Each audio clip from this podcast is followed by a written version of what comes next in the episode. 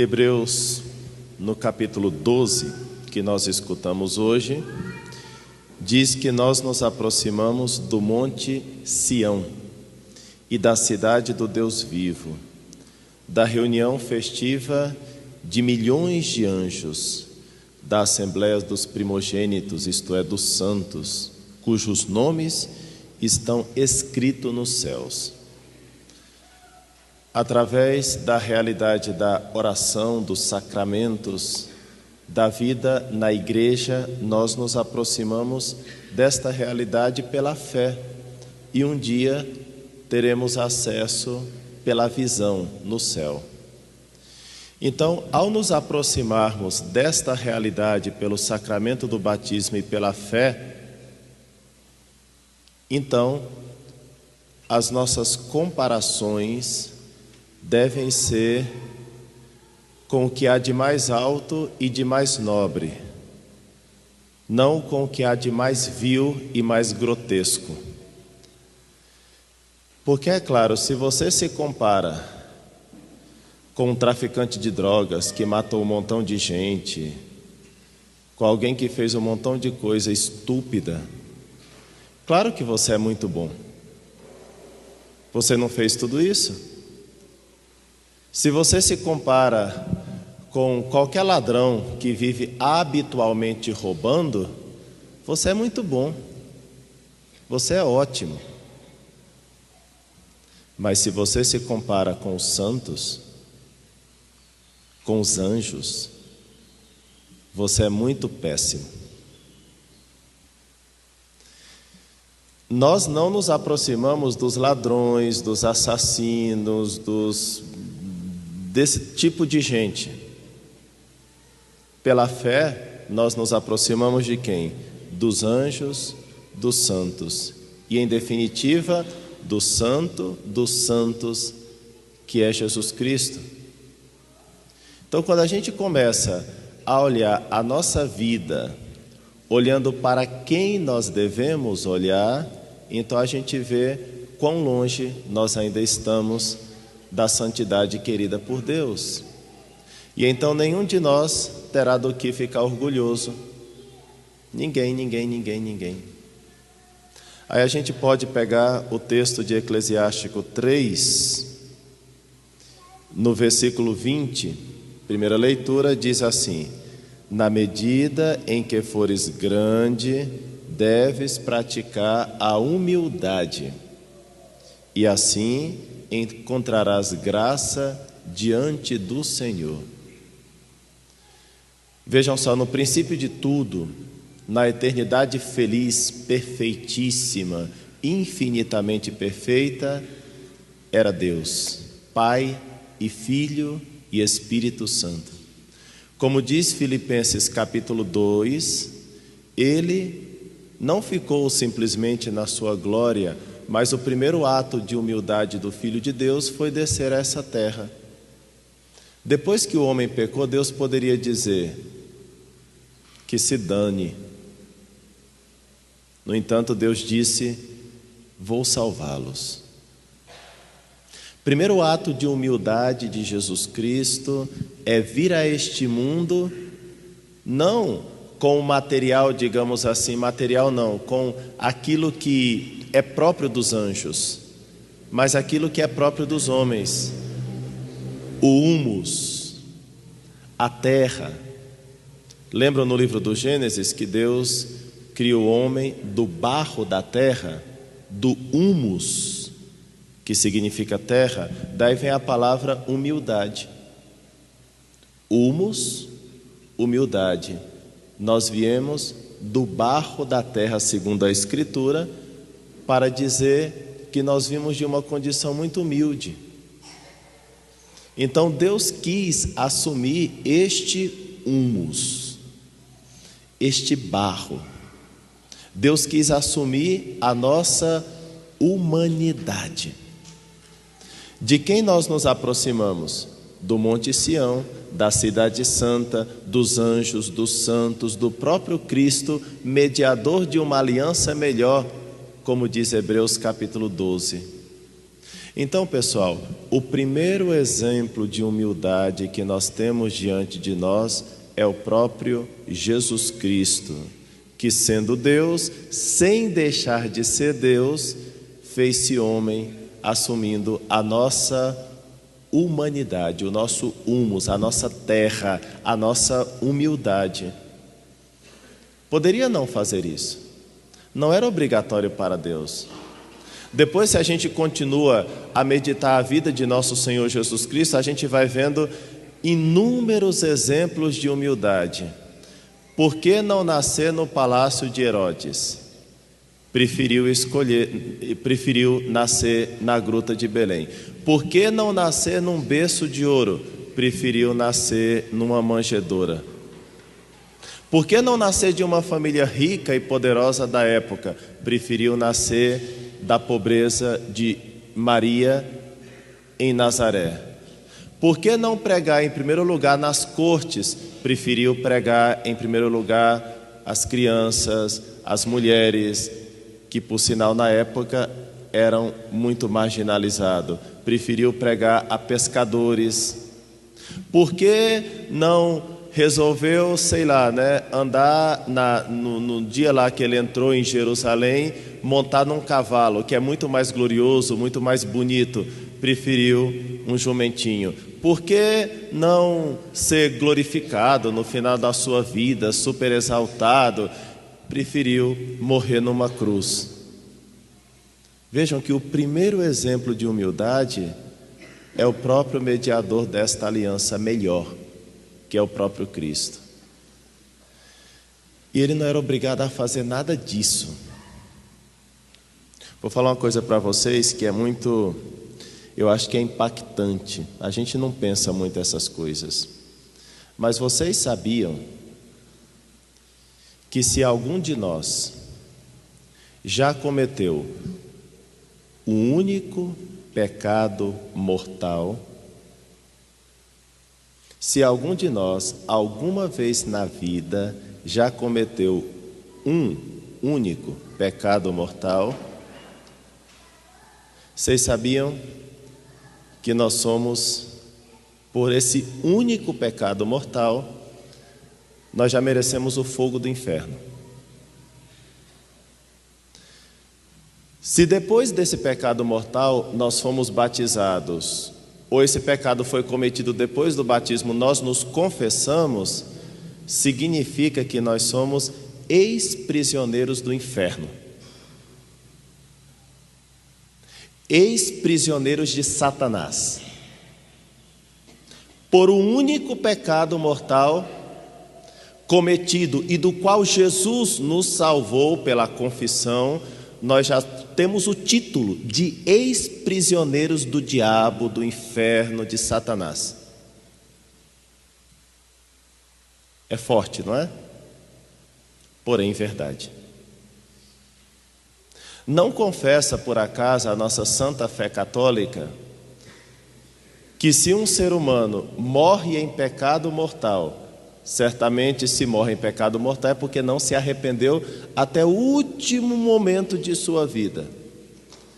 Se uma pessoa está em pecado mortal e não se arrepende, nem que seja no último segundo, esse tal certamente se condenará com Satanás no inferno. É assim que nós confessamos na fé. Então, se pela graça de Deus nós somos resgatados pelo batismo, se pela graça de Deus nós somos resgatados pelo sacramento da confissão, todos nós temos no nosso currículo, no nosso currículo está escrito assim: ex-prisioneiro do inferno. Nós temos que ser muito agradecidos a Deus, porque nos resgatou porque nos resgata tantas vezes no sacramento da confissão. Que coisa tremenda pensar em Deus que resolveu se humilhar tanto para que nós não sejamos condenados. A virtude da humildade, se a gente pensar bem, pelo menos teoricamente, é muito fácil de entender. Em primeiro lugar, porque nós viemos do barro da terra, então a nossa condição humana é algo muito evidente, a nossa condição humilde é algo muito evidente. Também não sei se vocês sabiam, a palavra humildade tem a ver com tapete, né? no grego. Em latim tem a ver com a terra, com o barro. Tudo muito humilde, aquilo que fica no chão. A humildade é uma virtude tão agradável a Deus, tão agradável a Deus, que faz com que a gente se enxergue. Vocês já ouviram essas, às vezes essas pessoas quando brigam, né, e falam assim: fulano de tal não se enxerga. Pois bem, a virtude da humildade faz com que a gente se enxergue. Por quê? Porque pela virtude da humildade nós temos a graça de saber quem nós somos. Por isso, não se trata de humilhar-se diante dos homens, mas de saber quem somos diante de Deus. Não se trata de comparar-se com o pior ladrão, com o pior homicida.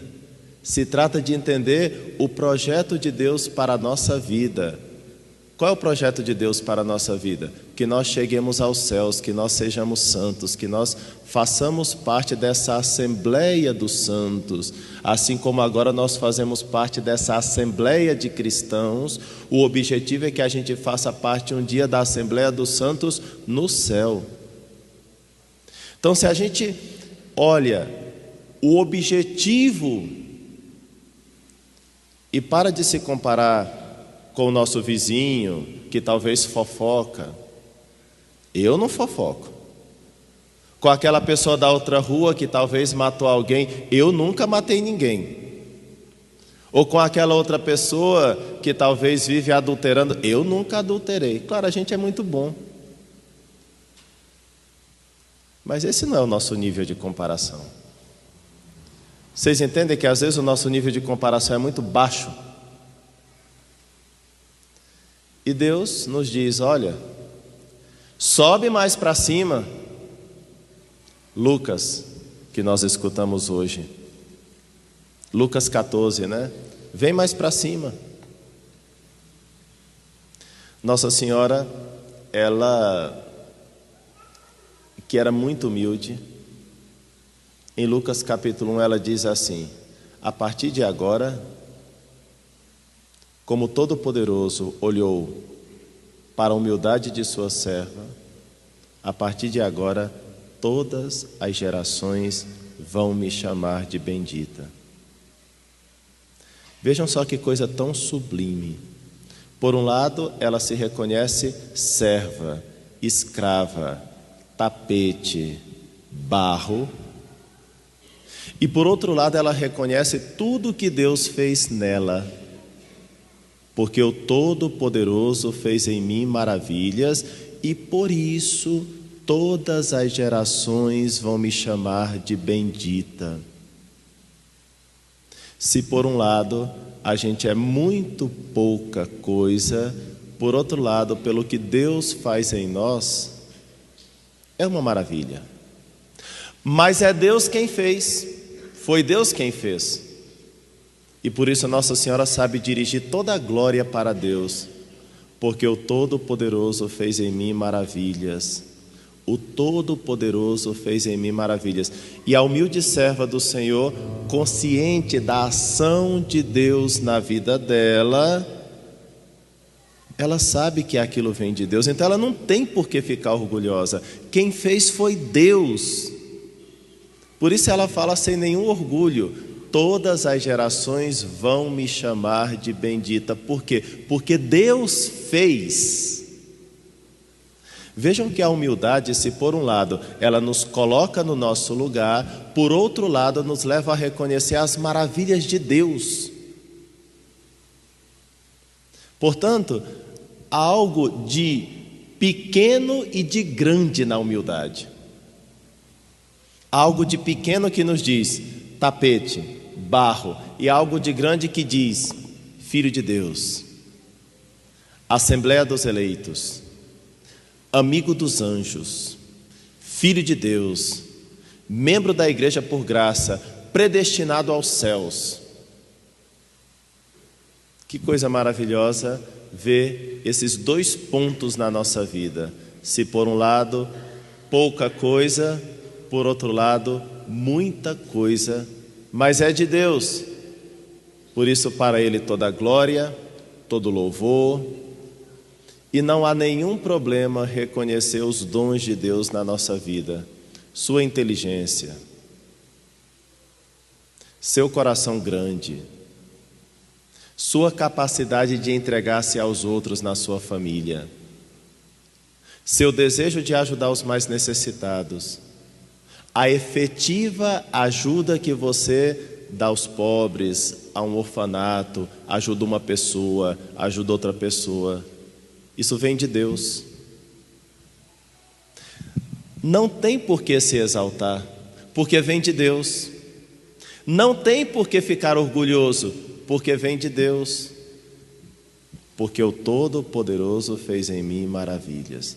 E que bom que Deus me deu esses dons, me fez partilhar estes outros dons, e eu posso servir os meus irmãos, especialmente os mais necessitados. Nesse sentido, não há do que ficar orgulhoso, foi Deus quem fez. Por isso, no dia de hoje, diante dessas leituras tão maravilhosas que falam tanto de humildade, nós podemos pedir insistentemente ao Senhor: Senhor, que eu me enxergue, que eu veja os meus defeitos para pedir perdão e que eu veja as minhas qualidades para dar-te glória. Essa deve ser a nossa oração no dia de hoje. Essa tem que ser a nossa reflexão. E pedir de maneira bem clara para Deus, Senhor, que eu me enxergue.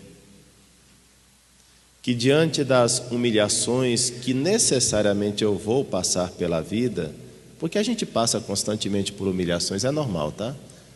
É habitual que nada me massacre profundamente, por quê? Porque eu já estou no chão, eu sou servo, eu sou como um tapete. Então ninguém pode te afundar, porque você já está no fundo da humildade. Se fosse assim, né? Mas como a gente não está nesse nível, qualquer coisinha nos machuca, nos deixa magoados, às vezes até deprimidos, hein? Porque nos disseram uma palavra que nos chateou.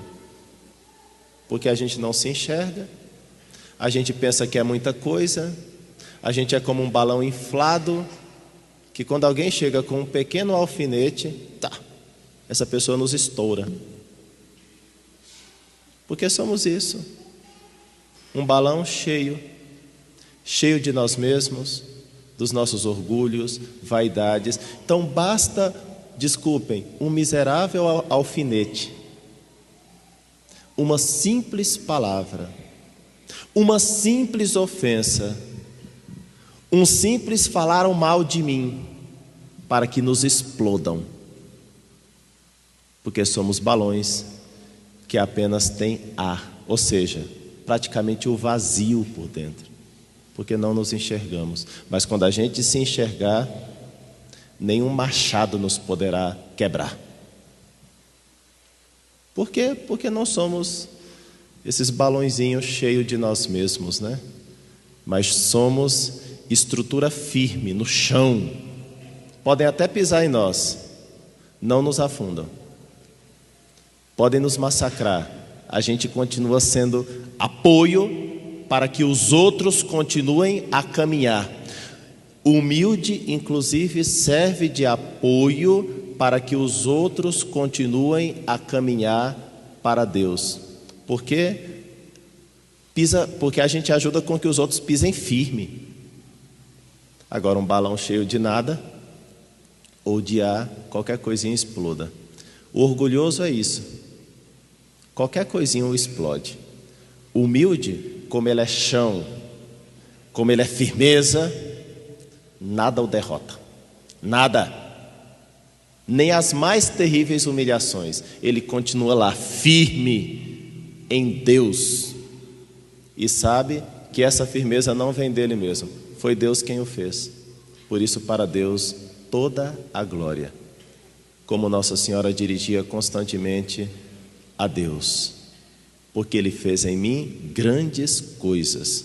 Por isso, nesse final de semana, a virtude é esta, é a virtude da humildade. Vamos tentar identificar onde estão os nossos orgulhos. Quais são os momentos, as ocasiões que nós somos mais orgulhosos? Com que tipo de gente a gente gosta de se mostrar mais? A qual tipo de pessoas a gente gosta de falar mais da gente mesmo, das nossas glórias, das nossas excelências? Vamos tentar identificar isso num exame de consciência profundo para ver se a gente se enxerga melhor? Vamos tentar identificar por que, que algumas coisinhas nos massacram tanto, doem tanto lá no fundo da alma e a gente fica profundamente derrubado. Por que isso? Esse é o exercício desse final de semana. E finalmente dizer Jesus manso e humilde de coração, fazei o nosso coração semelhante ao vosso. Vamos responder essa oração? Jesus manso e humilde de coração, fazei o nosso coração semelhante ao vosso. Amém.